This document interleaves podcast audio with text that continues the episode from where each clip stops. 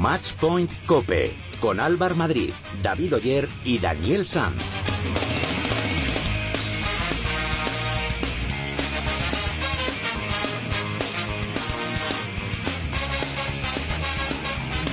Hola, ¿qué tal? ¿Cómo estáis? Bienvenidos a vuestro programa especializado en tenis y en pádel de cope.es. Bienvenidos al capítulo 61 de Matchpoint Cope.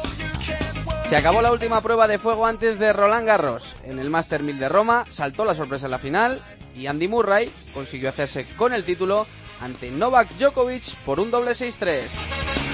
Con esta victoria, Murray consigue el primer título del año y su torneo Master 1000 número 12, con lo que supera a Pete Sampras en número de torneos de esta categoría. En lo que a españoles se refiere, Nadal cayó en cuartos de final contra Djokovic y Garbiñe Muguruza lo hizo en semis contra la americana Case. En pádel este fin de semana se ha disputado el Campeonato de España. En categoría masculina la victoria fue para Javi Ruiz y Gonzalo Rubio y en categoría femenina Lucía Sainz y Gemma Triay dieron la campanada y ganaron a las gemelas Sánchez Alayeto. Recuerdo que podéis poneros en contacto con nosotros a través de las redes sociales. Estamos en Twitter, en arroba matchpointcope y en nuestro muro oficial, facebook.com barra matchpointcope. Y antes de nada, vamos a repasar lo que ha pasado esta semana con la ayuda de David Oyer.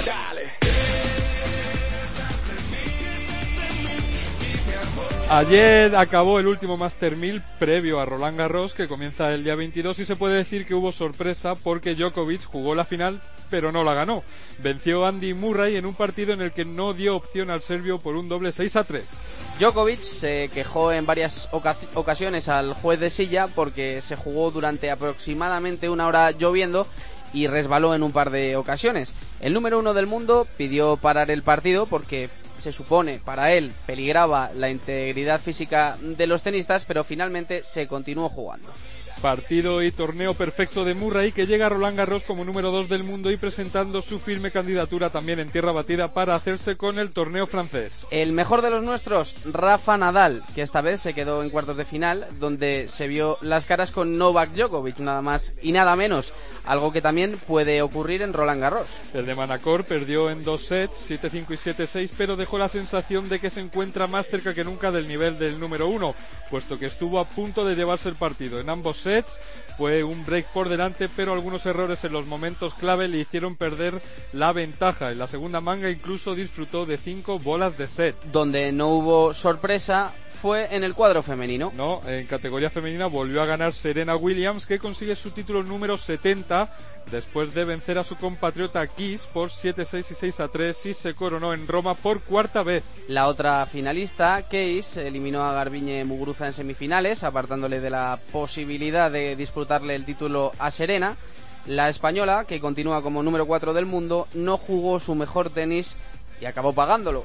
Y en pádel no hemos tenido torneo oficial del World Padel Tour, pero sí uno de exhibición y promoción de este deporte en Roma, junto al Master 1000 de tenis, y que se ha llevado la pareja formada por Paquito Navarro y Sancho Gutiérrez, que derrotó en la final a otra pareja que está últimamente al alza, como es Juan Martín Díaz y Cristian Gutiérrez. A este torneo de exhibición no acudieron dos de las parejas más exitosas del circuito, Vela y Lima, y Mati Maxi, pero el resto sí que estuvo en Roma regalando muchos buenos partidos de pádel al público italiano. En España lo que sí hemos tenido ha sido el Campeonato de España, cuya trigésima segunda edición se ha celebrado en el Club de Pádel La Moraleja en Madrid.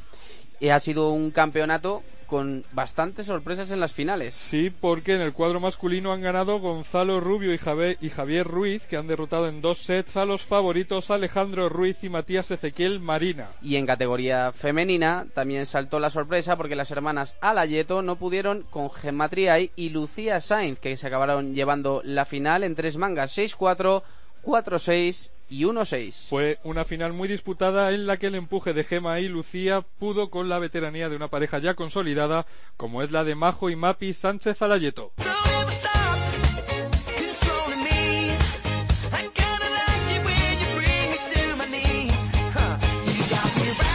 Pues abrimos el tiempo de opinión. Ya nos escucha nuestro compañero y experto en tenis de Cope, Ángel García. Hola Ángel. Hola, ¿qué tal chicos? También está con nosotros el responsable de la información de tenis de ABC, Quique Yunta. Hola Quique. Hola Hola, ¿qué tal? ¿Cómo estáis? Muy bien. Bueno, vamos a empezar por esa final, esa victoria de, Murray, eh, a priori sin muchas complicaciones, donde vimos a un, Djokovic en ocasiones fuera de sus casillas. ¿Qué, os pareció esa final? Bueno, eh, yo la, conclusión que saco de los tres torneos de, tierra batida previos a Roland Garros es una que ya tenía clara, pero bueno, yo hablaba casi más de, dúo y hay que hablar de, de trío sin ninguna duda. Y es que eh, los tres ganadores, en Montecarlo Rafa, en en Madrid Novak y en, y en son los tres, para mí, únicos candidatos a, Roland Garros. Eh, es cierto que, que, Murray estuvo cerca de Djokovic en Madrid y en Roma le superó, y le superó con claridad. No es que le ganase ahí en un tiebreak ajustado, no, le ganó 6-3, 6-3. Y sí que es cierto, y ya lo vimos en Madrid, a pesar de que acabó llevándose esa final, que Novak vuelve a a, esas cosas que hacía antes cuando no era tan dominador, que es desesperarse, que es enfadarse con el público, que es enfadarse consigo mismo, que es amagar con destrozar una raqueta o chutar una pelota contra la valla, lo que sea. Entonces, bueno, pues eh, son cosas que yo creo que, que no debe hacer primero porque no son bonitas de cara al espectador ni de cara a los niños y a todo el mundo que les ve y segundo porque creo que de verdad le sacan de, su juego aunque luego acabe aunque luego acabe remontando pero vamos la conclusión que yo saco principal de estos tres torneos es que en Roland Garros hay que hablar esos tres nombres y Babrinka está muy lejos y Federer está muy lejos y bueno eh, son los tres únicos candidatos para mí en Roland Garros pues no lo ha mencionado Ángel, pero me atrevería, quizás un poco osado, ¿eh? pero me atrevería a añadir a Nishikori. A Nishikori como secundario que puede dar mucha guerra, porque es cierto que Nishikori se ha quedado en ambos casos en Madrid y en Roma en semifinales, pero ha luchado muchísimo y en ambas contra Federer, ay, contra Djokovic, quiero decir. La de Roma fue tremenda, fue un tercer set en donde básicamente el que perdió fue Nishikori, porque hizo un auténtico partidazo y perdió creo que cinco en el tiebreak, 7-5, pero... Solo una cosa y para suscribo todo lo que dices, entre otras cosas porque siempre he creído que en tierra batida Nishikori es superior, pues eso, a Federer, hombre, va brinca viendo lo que hizo el año pasado, pues qué vamos a decir, pero suscribo lo que dices, eh, si, hay un cuarto candidato es Nishikori sin duda. Y con, y con la movilidad que tiene, ha aprendido a desplazarse muy bien, eh, aprendió los mejores consejos de, de Michael Chang, bueno, mm, lo meto en esa terna de candidatos, y en lo que a la final de Roma respecta, pues eh, sí que vimos a un Djokovic un tanto desquiciado, ¿no? Rescatando un poco del mal genio del pasado, que eso siempre lo tendrá, porque durante, no sé, son, si no me equivoco, 40 partidos este año, lleva 37 ganados, en todos ha demostrado una superioridad brutal, una, una expresividad de, de, de, estar muy por encima del resto tremenda, pero es verdad que es un jugador que cuando el viento le sopla en contra se pone muy nervioso, igual que Murray, ¿eh? que está todo el rato regalando muecas, gestos, insultos a su propio palco, que es algo que a mí me sorprende muchísimo. Pero, pero vamos, desde fallar el 15-0 en el juego inicial, ya están regalando gritos y malos gestos a su gente, ¿no? Pues bien, ayer Djokovic estaba para todo menos para el partido. Efectivamente, la pista estaba muy mojada, estaba muy resbaladiza la parte posterior y sobre todo la zona de las líneas. No se jugaba en condiciones y sobre todo no le beneficiaba. Pero él mismo se y a veces es tan superior que él mismo se convierte en su propio enemigo. Con esto, ¿qué pasa? Que si un jugador que enfrente como Murray es capaz de hacerte daño, porque ayer se lo hizo y jugó muy bien, muy bien, manteniendo la misma línea que en Monte Carlo y que, y que en Madrid, pues te gana. Y lo que me cuesta ya pensar es que Djokovic pueda perder a 5 sets un partido de esta, de esta característica, de esta condición. Porque en 5 sets sí que veo muy, muy difícil meterle mano a Djokovic. Por mucho que ayer se humanizara con, con un montón de gestos como, como los que evidenció cuando estaba fuera de sí. Pero realmente creéis, porque Djokovic pedía que se parara el partido, porque decía que, podía eh, correr peligro su, su integridad física. ¿Creéis que realmente estaba la pista como para parar el partido? A ver, vamos a lo de siempre. Eh, cuando no te están saliendo las cosas, todo te molesta. Eh, te parece que la tierra es barro, te parece que las líneas resbalan, te parece todo pero no a Djokovic, a todo el mundo. O sea, lo dice Quique, eh, Murray como no le están saliendo las cosas, es exactamente igual.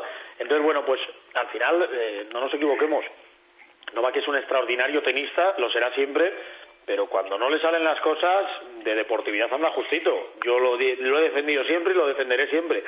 A pesar de que luego eh, sea un fenómeno en las relaciones eh, sociales, en el trato corto o en las entrevistas en el partido de las 12 que me gana eternamente y me tiro por lo menos cuatro o cinco meses sin darle palos. Pero. bueno, eso es relativo. sí, bueno, la verdad que cuatro o cinco días normalmente. menos, menos. eh, no, eh, hablando en serio. A ver, que cuando no te están saliendo las cosas, excusas tenemos todos y buscas eh, problemas por todos lados. Yo no sé cómo estaba la pista, no estaba en Roma, pero sí que creo que si Djokovic hubiese sido el Djokovic demoledor y arrollador de otros torneos o de otro o de otro tipo de pistas, te aseguro que no le hubiese molestado la pista. En eso estoy convencido. Sí, les pasa a todos, incluso echando la vista atrás, aquel Roland Garros que se jugó el lunes y que ganó Nadal. Sí, sí. Estoy convencido de que el único que no quería que parara era Djokovic, porque de golpe después de estar dos abajo. Eh, ganó el tercero, se iba con, sí, sí, tal cual, tal cual, en el cuarto, y el que estaba, pero vamos, suplicando porque cayera una gota más era Nadal.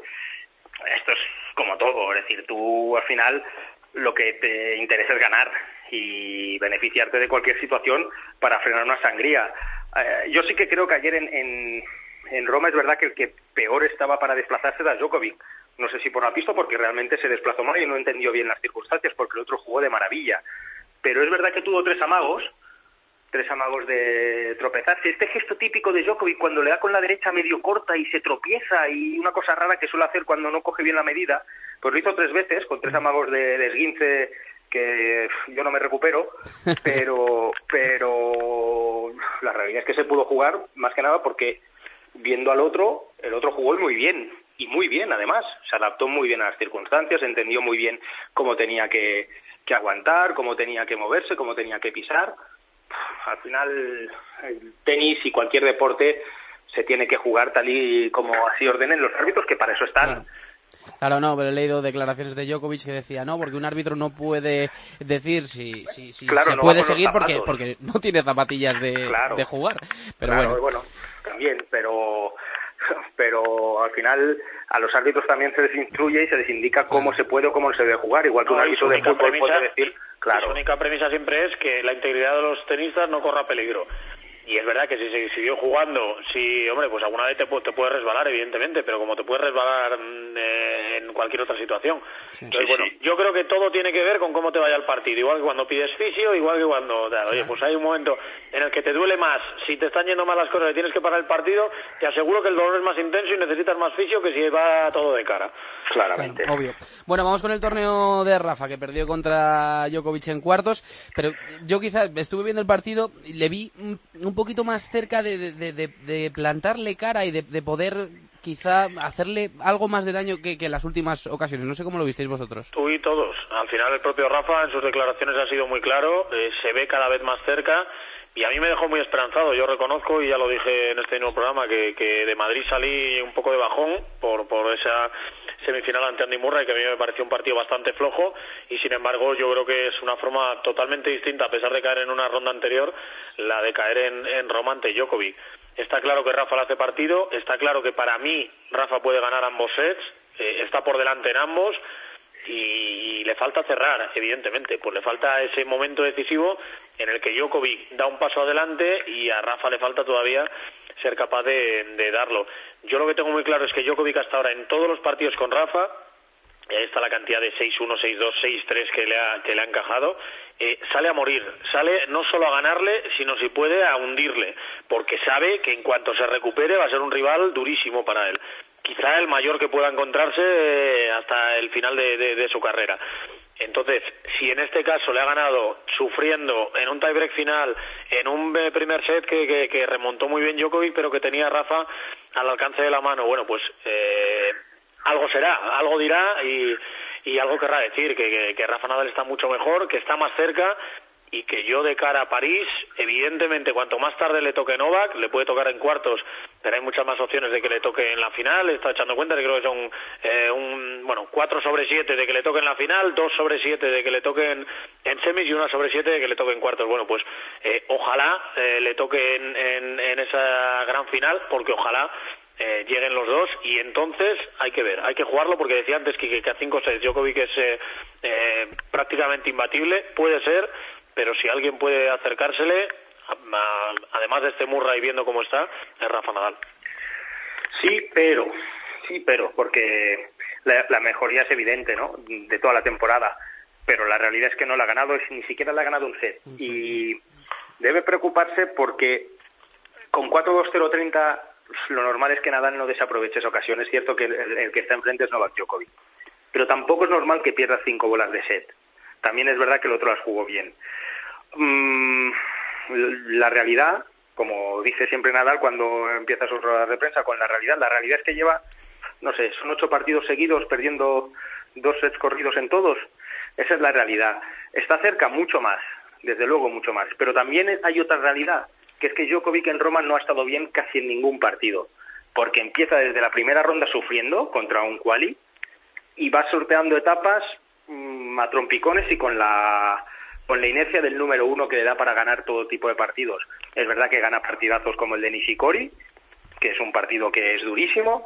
Es verdad que gana también a Rafa Nadal 5-6, pero no sé, mmm, sí que le veo capaz para capacitado para competir, pero hablaba ahora toda esta serie de estadísticas y de opciones que tiene Nadal para enfrentarse a Djokovic antes de la final, pero es que por ejemplo yo ahora yo ahora veo a Rafael Nadal en cuartos de final o en semifinales contra Andy Murray y no lo tengo tan claro.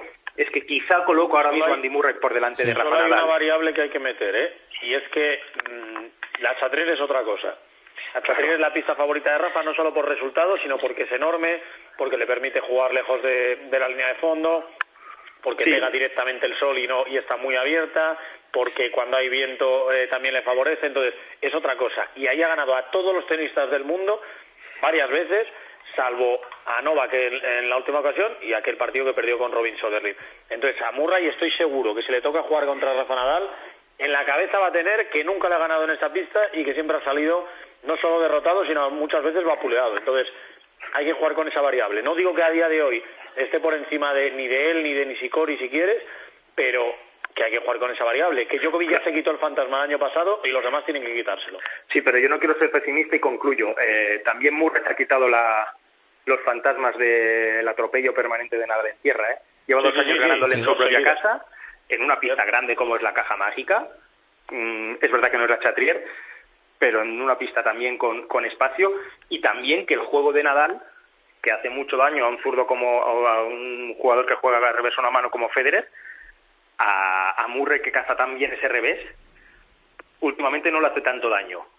Mm, tienes razón te doy te doy una parte de razón importante porque es verdad que la Chatrier al final no sé cuántos partidos lleva a Nadal en la Chatrier pero perder dos partidos en más de una década es una brutalidad. Ahora bien también los otros han visto que pueden ganar a Nadal en una superficie en la que era completamente imposible hace nada, hace 12 meses, hace 24 meses, mejor dicho, porque el año pasado sí que evidenció ser un poco más vulnerable. Pero bueno, que queda un torneo muy abierto, muy abierto, que evidentemente para mí el favorito es Novak Djokovic, tal y como están las cosas, pero que yo creo que ahora mismo está Murray un pasito por delante de Rafa Nadal en lo que a Roland Garros se refiere. Bueno, para rematar, vamos con, con Garbiñe, que llegó a, a, semifinales y perdió contra Madison Case. Una jugadora que a priori, a nivel de ranking y a nivel de juego, es bastante inferior a, a Garbiñe. No sí, sé. pero es verdad que es una jugadora que, que está jugando bien, que los americanos esperan que más allá de Chiricho, de Chirico, que hizo aquel gran torneo en Madrid, que sea la, la siguiente eh, que tengan ellos en el tenis femenino y bueno, eh, con Garbiñe es que es repetirnos una y otra vez. Yo tengo la sensación de que si a Garbiñe todo le va rodado, si el partido está de cara, arrasa y te gana 6-1, 6-0, como ha ganado partidos este año en, Roma. Pero en el momento que tiene la más mínima complicación, en el momento que se le pone algo en contra, es que no, no recuerdo el último partido que remontó Garbiñe.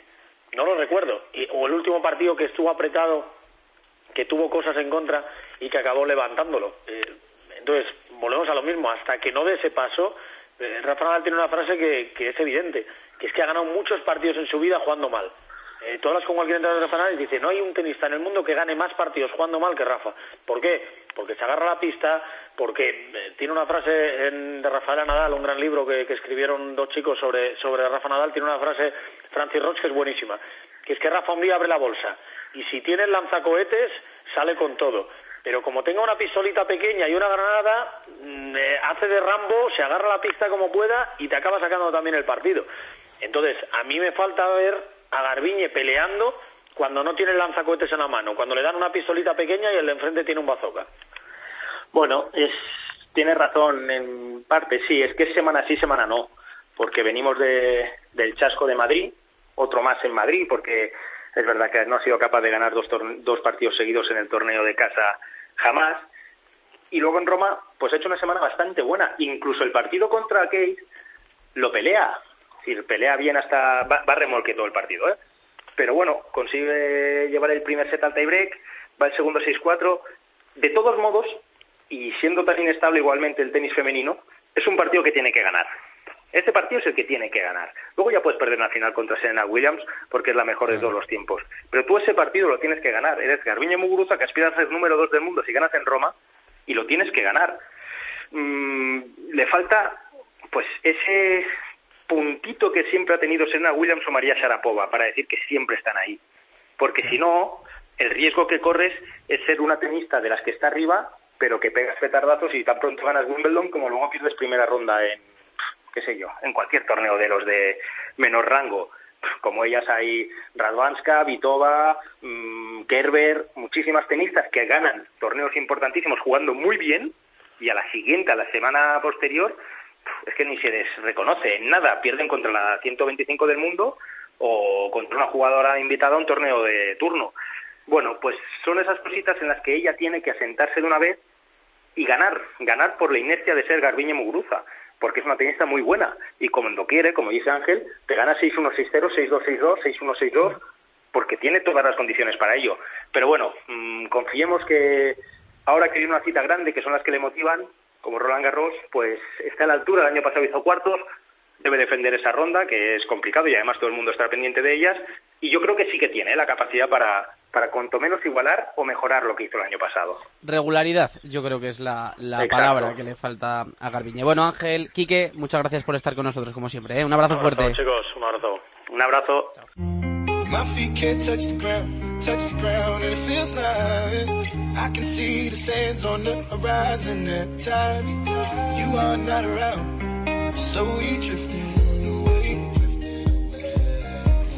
Y ahora el pádel. Este fin de semana se ha disputado el Campeonato de España en Madrid. En categoría masculina, Javier Ruiz y Gonzalo Rubio ganaron a Matías Ezequiel y Alejandro Ruiz por 3-6 y 2-6 en la final. Y en categoría femenina saltó la sorpresa, porque la victoria fue para Lucía Sainz y Gema Triay ante las gemelas Sánchez Alayeto en tres sets, 6-4, 4-6 y 1-6. Y vamos a felicitar a una de las flamantes campeonas de España. Lucía Sainz, ¿qué tal? Muy buenas. Hola, buenas tardes. Muchísimas felicidades, ¿eh? Pues muchísimas gracias. Eh, vaya pedazo de, de torneo que, que, habéis hecho. Imagino que, bueno, que no, no sé si os lo esperabais.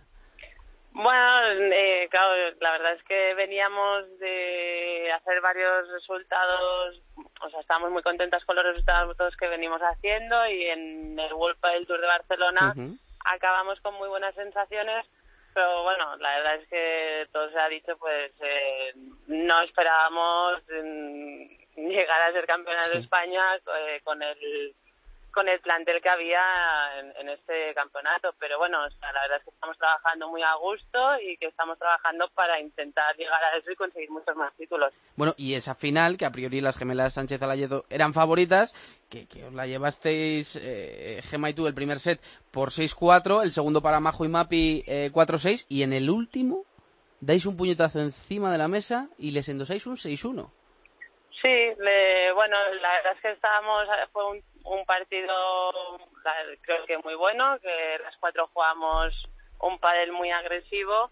Y bueno, el 6-1 final pues no es lo que fue el partido en sí, la verdad es que el segundo set se nos escapó también, eh, hubieron un par de roturas en cada set y bueno, eh, la verdad es que yo creo que al final jugamos agresivo, jugamos nuestro juego y fuimos fiel a, a lo que nos gusta a nosotros y al final se nos dio. Eh, Map y Majo jugaron sí. la verdad es que bien y, y nada, hubo un par de. Al final estos partidos se, se deciden por detalles. Sí, sí, sí. Oye, y ya de cara a la temporada y, y a lo que estáis jugando, que, que parece que has encajado súper bien con Gema. Sí, la verdad es que estamos muy, pero que muy contentas. Eh, estamos trabajando muy tranquilas y muy a gusto con Paula y Ma. Y nada, llevamos menos de cuatro meses. Eh, trabajando y la verdad es que no nos podemos quejar, la verdad es que estamos muy contentas y queremos seguir trabajando. Yo creo que este torneo es eh, para darnos cuenta de que podemos estar ahí y para concretar que el proyecto es bueno y para tener aún más ganas de trabajar. Oye, ¿y dónde está el techo de Lucía y de Gema? Porque he visto lo visto este fin de semana, parece que está muy alto. Bueno, bueno, el techo, nada, aquí, aquí... A día a día, ¿no? Día a día, como dice Simeone. yo- Filosofía yo soy del cholista, ¿no? Barça, yo soy del Barça, Sí. pero... Ah, pues cholista. enhorabuena, ¿eh? Si eres del Barça, enhorabuena. Bueno, gracias. Estáis de enhorabuena. Sí. Nada, yo soy del Barça, pero con filosofía cholista, trabajar día a día como Sí. una hormiguita y es lo que vamos a seguir haciendo, que hasta el momento se nos ha dado bien. Oye, Lucía, ahora unas cuantas so- sobre la vida. Eh, ¿Cómo es tu, tu relación con, con Gema fuera de la pista? Bien, la verdad es que nos llevamos muy bien, que hemos encajado muy bien, eh, estamos muy tranquilas y eso yo creo que dentro de pista se nota mucho. Sí. Eh, tenemos muchas cosas en común y eso también ayuda, la verdad. Entonces, lo importante es trabajar a gusto y que se note tanto dentro como fuera de la pista. Oye, ¿qué hace una deportista como tú en, en su tiempo libre cuando no está ligada al pádel? No, la verdad es que seguimos, bueno, yo al menos me gustan muchos deportes y seguimos Sí. haciendo algo de deporte. Hoy día libres he ido un poco al gimnasio también para Sí. descargar y eso, pero me gusta también pasarlo con mi gente, con mi familia, mis amigos y sobre todo, por ejemplo, a mí el cine me encanta y ya sea en casa o en una sala de cine, pues me gusta ver alguna película o la música también, o sea, bueno, más que nada, eh, hacer cosas diferentes Sí. que día a día no podemos. Porque al tenis sigues jugando o, o lo dejaste. Eh, bueno, yo lo dejé, ahora la verdad es que no sé por qué cuando acabamos con el tenis acabamos un poco que no queremos ver una pala, una, una Una raqueta, raqueta. de tenis, y, pero ahora ya empiezo a tener ganas y he hecho un par de, algún día, bueno, un par de días tiro con Sí. amigos y ahora ya sí, sí que empiezo a tener ganas y la verdad es que me gusta y es un poco ya, bueno, mis padres, por ejemplo, mi padre me decía, tienes que coger la raqueta porque es lo típico, ¿sabes? Llevábamos tantos Sí. años jugando que luego no la cojas y ahora sí, ahora sí, ya, ya me empieza a apetecer y ahora sí, sí voy haciendo algún partidillo. Muy bien, bueno, Lucía Sainz, flamante campeona de España, eh, era una llamada para felicitarte y nada, y para desearte lo mejor para, para la temporada, ¿eh? Pues muchísimas gracias, gracias por apoyar al pádel y sobre todo al pádel femenino. Muy bien, un abrazo fuerte, adiós, chao. Gracias.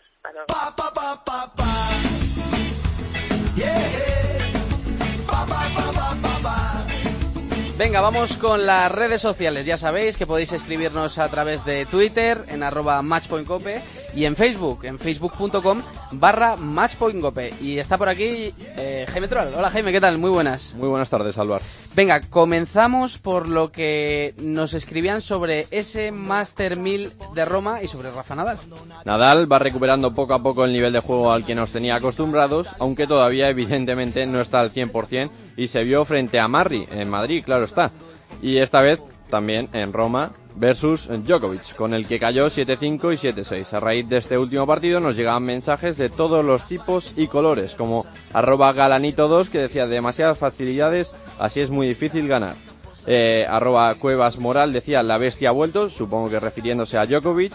Arroba Rocío Molina G decía Rafael Nadal, lo siento. Arroba Josué Mora 75 decía ya se asoma, Nadal ya está aquí. Arroba José Vice Padi decía grande Rafael, carácter, compromiso y disciplina. Y por último, arroba Mariscal Senior decía tú vales mucho y lo sabes, campeón. Venga, y sobre Andy Murray también nos han escrito algo, ¿no? El tenista eh, británico, perdón, en su 29 cumpleaños se tomó la mejor revancha posible frente a Djokovic por lo que sucedió en Madrid llevándose el Master 1000 de Roma, como bien todos sabemos. Y con ellos muchos de nuestros oyentes ya empiezan a hacer incluso pronósticos sobre el futuro del escocés. Como arroba Parklife que decía, se confirma que el máximo favorito para el abierto francés es Murray. Arroba eh, T4Cow decía, el, eh, en los tres Master 1000 sobre tierra ha sido el mejor sin lugar a duda. Y arroba R Rau decía, el tenis poco a poco va cambiando, que esto lo secundo y me gusta mucho, que esto Sí, no sí. sea Es únicamente bueno. Djokovic. Es bueno, es bueno. Eh, antes de pasar a las encuestas, eh, cuéntanos porque nos han enviado algo sobre algún español más aparte de Nadal, ¿no? Pues sí, Álvaro, muchos hablan de la renuncia de Feliciano López a jugar los Juegos Olímpicos de Río, sobre todo porque decían que es una baja muy importante para los dobles, sobre todo. Sí. Pero sobre todo nos enviaban, valga ahí un poquillo la redundancia, nos enviaban mensajes sobre la salida del top 10 por parte de David Ferrer, como arroba renton barra baja 06, que decía, ánimo Ferru, tantos años ahí, mucho desgaste, pero volverá. Arroba J contada decía, este tipo de noticias me entristece por lo gran jugador que es Ferru y el coraje que siempre ha manifestado luchando hasta el final. Venga, y por último, vamos con las encuestas. Pues esta semana, como bien sabemos todos, se ha vuelto a dar el mítico partido Nadal-Djokovic, que nos daba ya en marzo en Estados Unidos y también eh, pretérica- pretéritamente en Doha, y concretamente este ha sido, como bien todos sabemos, en, eh, en tierra batida, en Roma, ya que los otros dos habían sido en pista dura. Sí. Ya sabemos el resultado, pero vamos a decir el pronóstico que, eh, bueno, pues pronosticaba la gente. Nadal, 57%, Djokovic, 43%. La gente estuvo cerca, porque Nadal estuvo bastante cerca, pero no se lo terminó No llevando ser. el Manacori. No pudo ser. Bueno, muchas gracias, Jaime. ¿eh? Nada, tío. Venga, y a vosotros seguid escribiéndonos todo lo que queráis, que os lo seguiremos trasladando a la antena.